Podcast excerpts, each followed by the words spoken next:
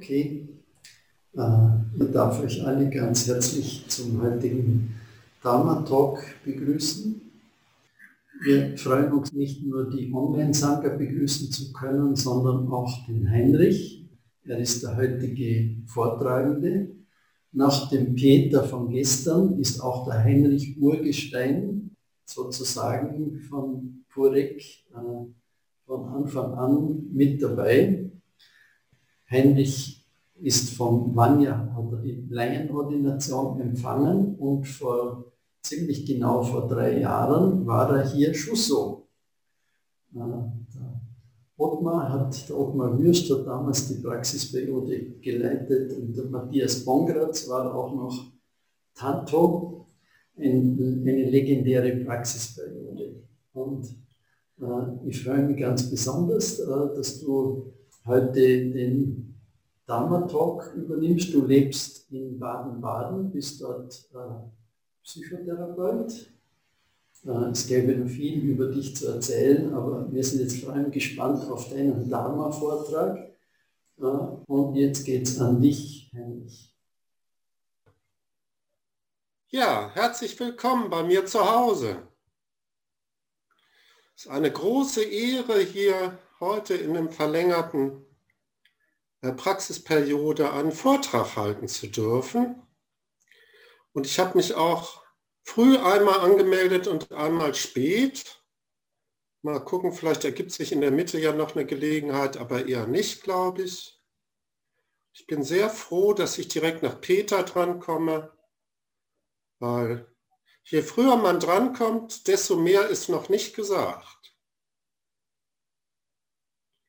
Und so habe ich zum Beispiel die Chance zu erwähnen, dass ich mir so ein bisschen vorkomme wie, wie Malakirti. Ich weiß nicht, wer den kennt. Das ist ja so ein legendärer Zeitgenosse von Buddha und von dem wird behauptet, als der krank in seinem Bett lag, wurde der besucht von allen möglichen Bodhisattvas, himmlischen Wesen, und alle trauten sich nicht zu ihm nach Hause so rein. Und irgendwie habe ich das Gefühl, dass das zwar 2000, ja, 300 Jahre her ist, aber der in die Zukunft gesehen hat, weil jetzt habe ich plötzlich auch so viele Gäste hier bei mir zu Hause, die auch irgendwie da so vor mir schweben in ihren ganzen Settings, wo sie so hingehören und man kann immer mal reingucken. Manche haben sehr schöne Bilder hinter sich und manche sind in Meditationsräumen, ganz unterschiedlich. Also virtuell seid ihr alle bei mir und ich heiße euch alle willkommen.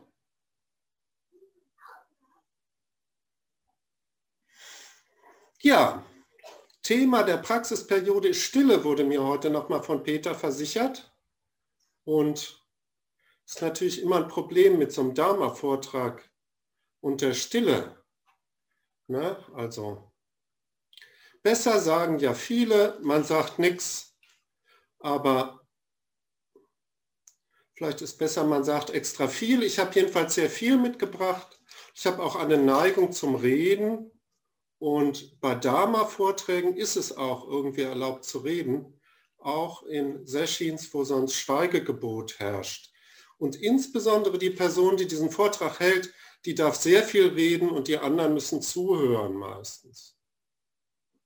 Und da fast nur gut erzogene Menschen an Dharma-Vorträgen teilnehmen, unterbrechen die die Vortragenden eigentlich auch nie.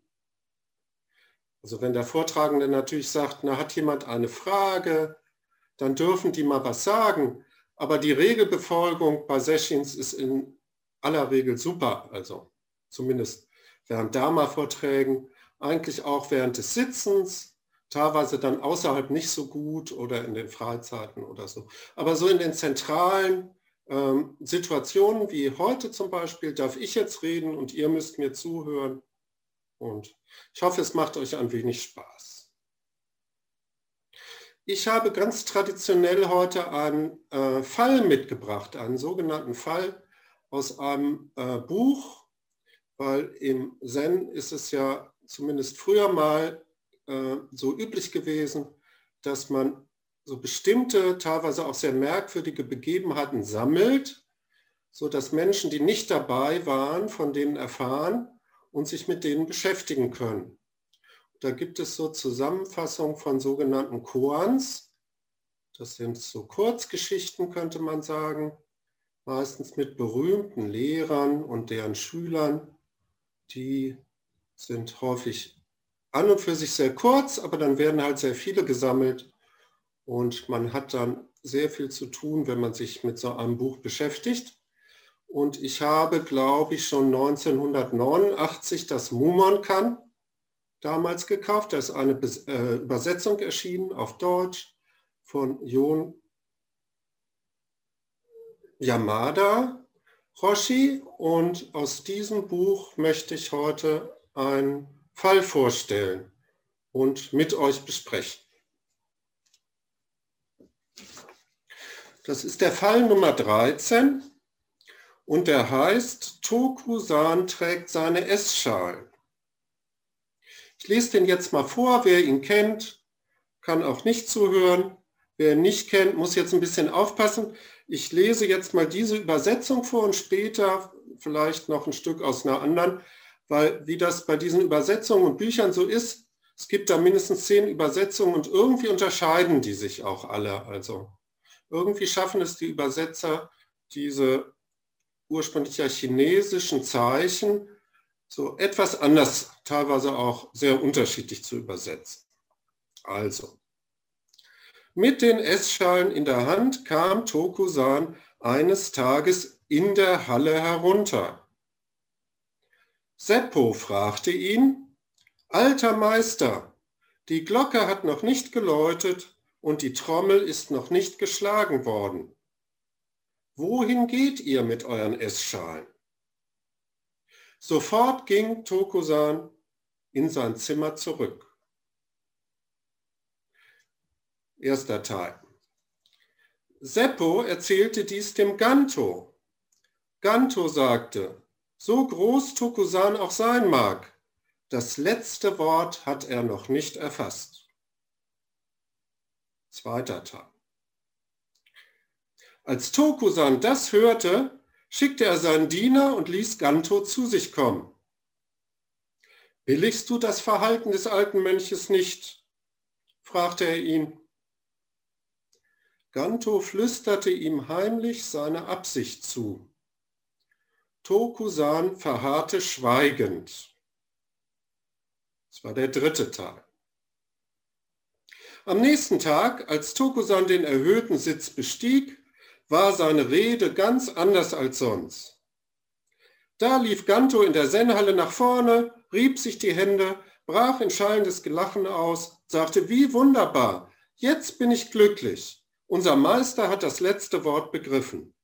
Von jetzt an wird ihm niemand etwas anhaben können. Vierter Teil. Das ist der Fall,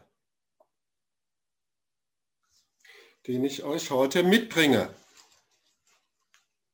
Also nochmal kurz zusammengefasst. Es fängt an, möglicherweise in anderen Übersetzungen wird das so dargestellt, der Tokusan, ein sehr berühmter Zen-Meister aus dem 9. Jahrhundert, der ursprünglich mal für seine Gelehrsamkeit sehr bekannt war, später dann dafür, dass er seine Schüler gerne geschlagen hat, ist jetzt sehr alt geworden und kommt nach dem Sitzen, wird so angenommen, zum Essen und kommt dann mit seinen Schalen irgendwie von der Butterhalle zum Esszimmer. Und da bemerkt ihn der Seppo, der ist der Koch, wie man aus anderen Übersetzungen erfährt, in dieser Szene und sagt, du bist zu früh, was machst du hier? Steh hier nicht rum mit deinen Schalen. Und dann geht der Tokusan zurück in sein Zimmer dann ist es, wie man ja auch an diesem Beispiel sehr schön erfährt, zwar in der Theorie so, dass in Zen-Klöstern Schweigen herrscht und die Leute sich respektieren und man nicht schlecht über andere redet und insbesondere, dass man kein unnützes Zeug redet. Also es gibt ja auch eine wichtige buddhistische Vorschrift, die sagt, man sollte nichts Unnützes sagen, man sollte nichts Schlechtes über andere sagen und man sollte natürlich auch nicht die Buddhas irgendwie äh, beleidigen oder sowas in dieser Art. Da scheint in diesem Kloster auch unter diesen später oder jetzt schon sehr berühmten Mönchen aber nicht so zu sein. Irgendwie muss ja Tokusan jetzt zu Ohren gekommen sein, dass der Ganto, ein weiterer Mönch, der gar nicht dabei war, erfahren hat, was da passiert ist. Vielleicht hat ihm der Seppo das erzählt. Und dann hat er gesagt, hm, der alte Meister hat das letzte Wort noch nicht begriffen. Und dann, wie auch in diesem Korn eigentlich überall, fehlt wieder so ein Stück, weil irgendwie kommt Tokusan jetzt zu Ohren, dass der Ganto das gesagt hat. Also muss ihm das auch wieder jemand erzählt haben wahrscheinlich. Und dann bestellt er ihn zu sich ein in sein Zimmer und fragt ihn, was ist denn da los? Und der Ganto, der sagt ihm, warum er das gesagt hat. Und leider ist es in diesem Korn, und das macht das Ganze ja auch sehr unerfreulich so, dass man auch da wieder nicht erfährt, was dieser Mönch da seinem Meister sagt, sondern man hört nur, dass er ihm was zuflüstert, also aber leider weiß man nicht was. Was man dann aber erfährt, ist, dass der äh, Tokusan am nächsten Tag wo er so eine Dharma-Rede hält, offensichtlich, wie ich das hier tue, oder zumindest da auf seinem Sitz sitzt und einen Vortrag oder eine kleine Lehrrede hält, dass er das plötzlich ganz anders macht, als er das vorher gemacht hat. Und dann kommt der Mönch nach vorne, der das so angestiftet hat und ist begeistert, lacht, freut sich und erklärt vor versammelten Mannschaft, Jetzt hat er es endlich verstanden. Jetzt kann ihm niemand mehr das Wasser reichen. Und dann ist dieser Korn zu Ende. Der beschreibt also so ein bisschen das monastische Leben in der Tang-Dynastie und dass die Leute, wie wir das ja auch gelernt haben, zumindest wenn wir vielleicht auf Felsentor leben oder Purek oder wenn wir da an einem Seminar teilnehmen, dass es da bestimmte Regeln gibt, es gibt bestimmte Zeiten. Ja, Menschen tun da etwas, die haben so ihre Aufgaben. Offensichtlich, wie ja auch von euch, wenn ihr an sowas schon teilgenommen habt, erfahren, gibt es dann so Zeichen, häufig Glocken oder es wird irgendwie geklopft wenn das nächste dran ist. Und eine Interpretation ist, ist die erste, die ich euch vorstellen möchte, ist, dass das auch sehr langweilig ist, wenn man da Jahre in einem solchen Kloster zusammen wohnt und dass man sich das etwas spannend gestalten muss. Und wenn dann alle so richtig im Trotz sind, also der eine hat gerade meditiert, schlurft dann mit seinen Essschalen da so hin, der andere steht noch in der Küche und so weiter und so fort, dann könnte das natürlich alles auch so weitergehen, aber da muss dringend was passieren und eine Änderung muss her. Und diese Änderung wird in diesem Korn sehr lustig und schön beschrieben, wie das dann auch nicht direkt eine Änderung ist, also man sagt nicht dem anderen, hey, das ist hier langweilig, das geht so nicht weiter, wir müssen dringend mal was unternehmen, sondern die sind lustig und witzig und kennen einander sehr gut und haben so ihre Wege, da so eine Art Spiel draus zu machen. Das dann aber am Ende auch erfolgreich ist.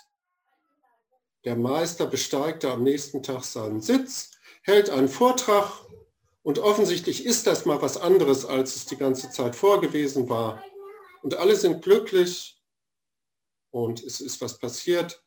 Man muss sich ja vorstellen, die Leute damals hatten kein Internet, die hatten auch kein Fernsehen, die hatten vielleicht gelegentlich mal etwas Besuch. Ja, es ist auch bekannt, dass dieser Tokusan in einer Zeit gelebt hat, wo es auch eine große buddhistische Verfolgung gab, wo er sich dann quasi in die Einsamkeit mit seinen Leuten zurückziehen musste, also weit ab von den Städten irgendwo auf einem Berg gelebt hat. Das wäre also die erste Möglichkeit, wie man das verstehen könnte. Also grob gesagt, in diesem Kloster hat zu viel Stille geherrscht und zu viel Routine und da musste jetzt mal was passieren.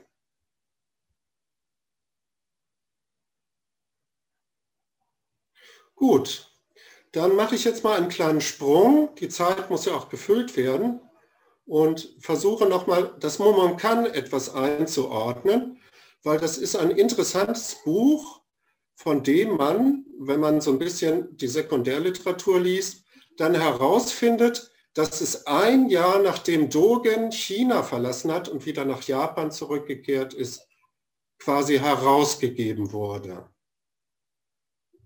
Also es beschreibt in einer gewissen Weise auch sehr gut den Zeitgeist, den einer unserer wichtigsten Vorläufer, Vorgänger, so eine Art Gründer des Soto-Zen, wie wir das kennen in Japan, was der so in China erlebt hat, wie die Mönche vielleicht waren, worüber die sich unterhalten haben, womit die sich beschäftigt haben. Sehr interessant, weil äh, dieses Momonkan ist nicht nur ein Jahr erschienen, nachdem Dogen wieder aus China zurückgekommen ist, sondern es ist auch von einem Freund von ihm aus China, der zeitgleich mit ihm teilweise in China war, dann zurückgebracht worden.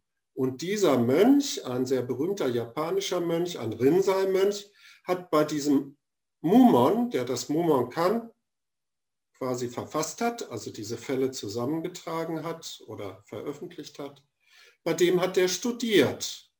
Und er hat das Mumon kann gewissermaßen dann ein paar Jahre später ist er zurückgekehrt als Dogen nach Japan mitgebracht, wurde ein sehr berühmter Mönch und hat interessanterweise zwar nicht den Nachfolger von Dogen, sondern dessen Nachfolger, war wieder Lehrer des Nachfolgers des Nachfolgers von Dogen. Und man weiß auch, und das kann man auch in Dogens Schriften sehen, dass Dogen sich auch mit Koans beschäftigt hat, also nicht nur mit Stillsitzen, sondern auch mit Fallbeispielen. Und dieses Mumonkan dürfte in der Zeit nach Dogen oder vielleicht auch noch zu seinen Lebzeiten da in Japan bereits bekannt sein und hat wahrscheinlich sehr großen Einfluss auch eben Soto-Zen jetzt auf das Denken und Verhalten der Menschen genommen. So, das war der kleine Exkurs, dass man das so etwas einordnen kann, wo das herkommt, dieses, diese Geschichte.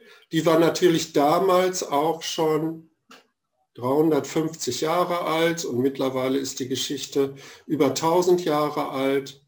Aber interessanterweise beschäftigen wir uns heute immer noch damit. Es gibt mindestens zehn Übersetzungen aufs Englische, mindestens drei Kommentare auch auf Deutsch.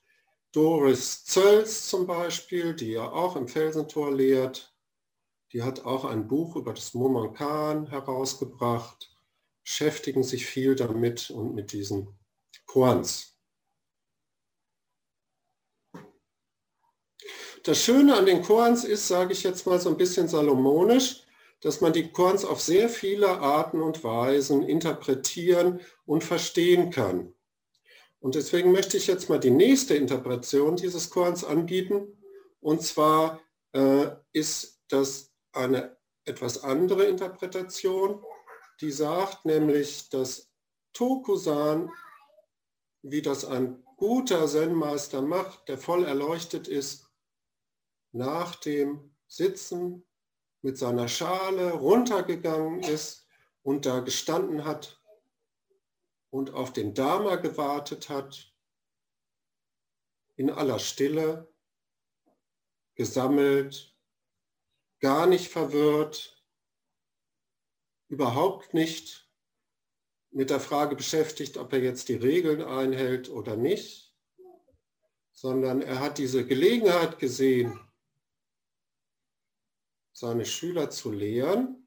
Und dann kam sein Koch, wie er das ja so tut, weil er nicht verstanden hat, was sein Meister da macht, aus der Küche und sagt, was machst du denn da? Ist noch keine Essenszeit, so weiter. Und dann ist er genauso still und stumm, wie er da gestanden hat, in sein Zimmer zurückgegangen und hat dort gewartet, was passiert. Und weil er seine Leute dort sehr gut kannte, seine Schüler, seine Mönche, ist auch etwas passiert, nämlich jemand hat ihm berichtet, ein Mensch hätte über ihn gesagt, er hätte nicht so richtig begriffen, was da passiert ist. Aber dann bittet er diesen Mönch zu sich und weil dieser Mönch ein, wie man aus anderen Beispielen und auch aus den Berichten über den Zen der damaligen Zeit weiß, ganz besonders guter Schüler und erleuchteter Schüler gewesen ist, hat der nämlich da eingefädelt, dass sich aus dieser Stille heraus die Lehre des Dharma in diesem Kloster frisch entfalten konnte. Das hat er auf seine ganz eigene Art gemacht, indem er gesagt hat, das letzte Wort, das hat der Tokusan noch nicht begriffen. Da ist natürlich die Frage, was das letzte Wort ist. Es gibt verschiedene Vorstellungen davon, was das letzte Wort im Zen sein könnte. Eine der gebräuchlichen Interpretationen ist, dass es sowas wie eine Essenz des Zen gibt. Also irgendetwas, was man begriffen haben muss. Irgendetwas, was Zen in seiner ganzen Tiefe ausmacht.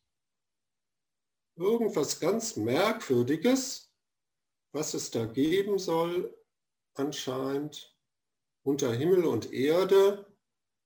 Irgendwo ist das versteckt oder verborgen und man muss Jahre damit verbringen, möglicherweise, vielleicht ein ganzes Leben lang, herauszufinden, was das ist. Und selbst wenn man so ein berühmter Meister ist wie Tokusan und jetzt ein alter Mann, eigentlich so ziemlich alles erlebt hat, was man erleben kann, und noch tausend Jahre später einer der berühmtesten Zen-Meister, kann irgendwie so ein Schüler kommen und sagen, der hat nichts begriffen oder der hat die Essenz des Zen nicht begriffen oder der hat was eigentlich nicht begriffen.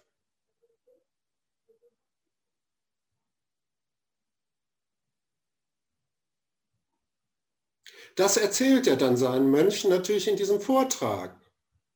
Am nächsten Tag, nur dass wir wieder das Problem haben, dass wir in diesem Korn nicht erfahren, was er seinen Mönchen am nächsten Tag in diesem Vortrag erzählt.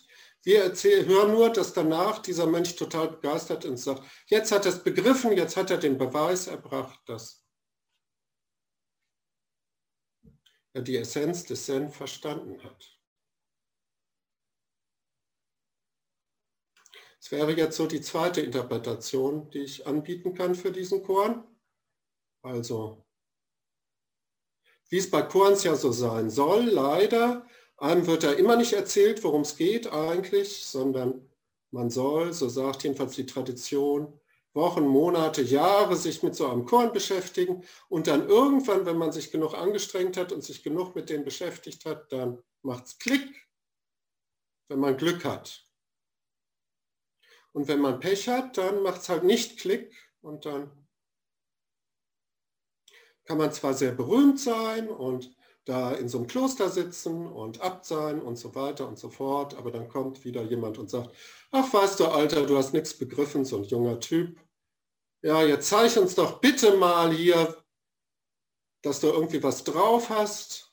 Und dann nimmt er hier die äh, Herausforderung irgendwie an, der Tokusan, und zeigt es den Kleinen mal so richtig. Ja, also er hat ja jetzt ein Problem, könnte man auch sagen, wenn man so den Geschichten über ein Volk, früher hat er seine Schüler geschlagen, das war so sein Lieblingsmittel, denen klarzumachen, was die Essenz des Zen ist, also auch ein im äh, Zen ja immer noch gebräuchliches Mittel teilweise.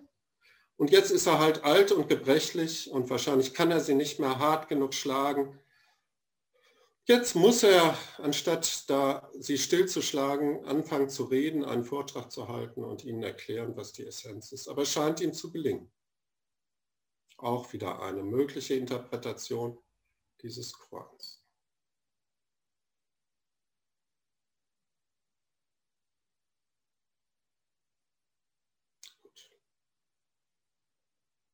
Dann gibt es auch noch etwas, was Dogen dazu zu sagen hat. Und das entspricht ja auch dem sehr, was die Mönche in der damaligen Zeit selber teilweise zu diesen Choransammlungen gesagt haben. Und es ist bekannt, dass zum Beispiel der ja, Schriftsteller oder Zen-Meister, der das Hackingan Roku verfasst hat, versucht hat, das zu vernichten. Also der Meinung war, äh, nachdem er sich das reiflich überlegt hatte, das sind zwar alles tolle Geschichten, diese Korans, und es ist auch toll, so eine Sammlung angefügt zu haben, aber das wird nicht dazu führen, wahrscheinlich in der Zukunft, dass die zukünftigen Studenten des Zen, wie wir, mehr Erkenntnis gewinnen, sondern es wird eher dazu beitragen, dass sie diesen zentralen Punkt, also das letzte Wort verpassen und nicht mitbekommen, was das letzte Wort des Zen ist. Auch eine im Zen sehr weit verbreitete Auffassung, gerade im Soto-Zen, reden nützt nichts, wir lassen das besser.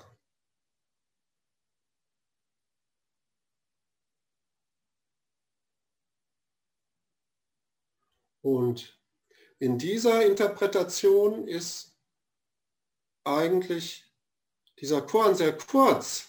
Der besteht nämlich eigentlich nur aus dem Satz, Tokusan stand von der Meditation auf und ging mit seiner Essschale zur Küche.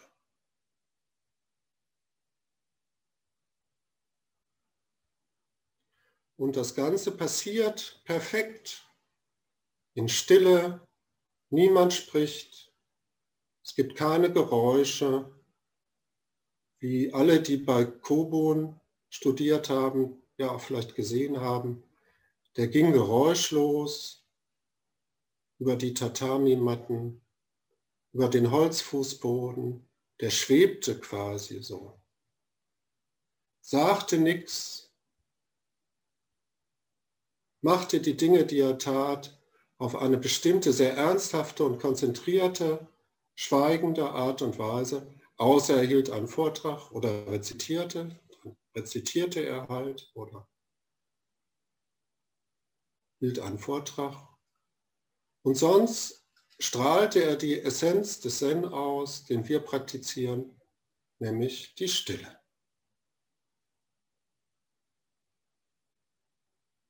Und das ist die Stille, aus der wir kommen, an die wir uns ja schlecht erinnern können in der Regel.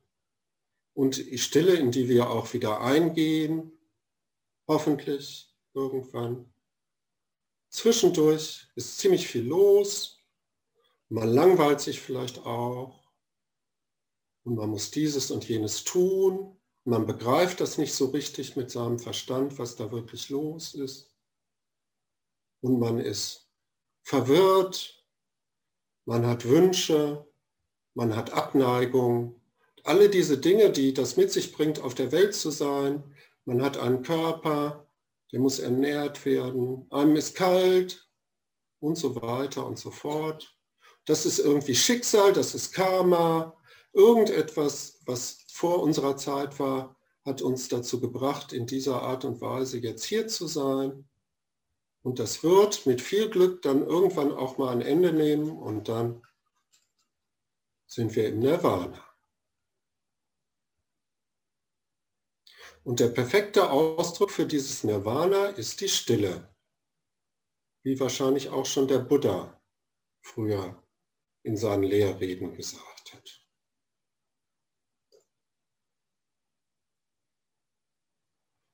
Weil es hier um das Thema Stille geht in diesem äh, gemeinschaftlichen Projekt, was wir haben, würde ich mir sehr wünschen, dass wir alle, soweit wir das können, ich kann das nicht, ich bin immer beschäftigt, habe jetzt noch zwei kleine Kinder, die sind immer laut. Manchmal wird ein bisschen geschlafen, heute Nacht bin ich zehnmal aufgewacht. Aber trotzdem wünsche ich mir für mich und euch alle und alle um uns herum, dass wir wenn wir mal kurz achtsam sind und diese Stille wahrnehmen, damit die Vorstellung verbinden, dass wir jetzt Kontakt mit dem letzten Wort des Zen aufnehmen. können, wenn wir das wollen. Und dass wir das auch tun, dass das also kein unglaubliches Geheimnis ist, aber dafür muss man vielleicht mal still sein. Um einen herum muss es mal still sein. Dann hört man vielleicht auch mal auf, einen kleinen Moment zu denken. Der Magen knurrt mal nicht. Dann gibt es die Möglichkeit für uns alle, diesen Schatz zu berühren und festzustellen, dass wir ein Teil dieses Schatzes sind. Und wenn man jetzt so lange sitzt, wie einige das vielleicht tun, und jetzt wieder einen Monat Zeit hat, gemeinsam zu sitzen, ist das, wie man ja so schon sagt, immer eine Chance, tiefer in diese Stille einzutauchen. Und als Kobun jung war, sagt jedenfalls, wenn man so seine Transkription seiner Vorträge äh, liest, hat er die Stille auch zumindest in manchen Vorträgen als heilige Stille bezeichnet. Also ein Adjektiv oder eine Bezeichnung der Stille zugeordnet. Das Wort heilig, also holy natürlich auf Englisch, hat er benutzt. Und es gibt so eine Schule in den Religionswissenschaften, da geht es auch um dieses Heilige, dass es in Religionen und der Praxis darum geht, Kontakt mit diesem Heiligen aufzunehmen, diesen das auch in eine andere Welt aus dem Samsara herausweist und dieses Geheimnisvolle, dieses Verborgene, dieses schlecht, schlecht zu beschreibende, das lebt in der Stille. Und damit ist mein heutiger Vortrag beendet. Vielen Dank.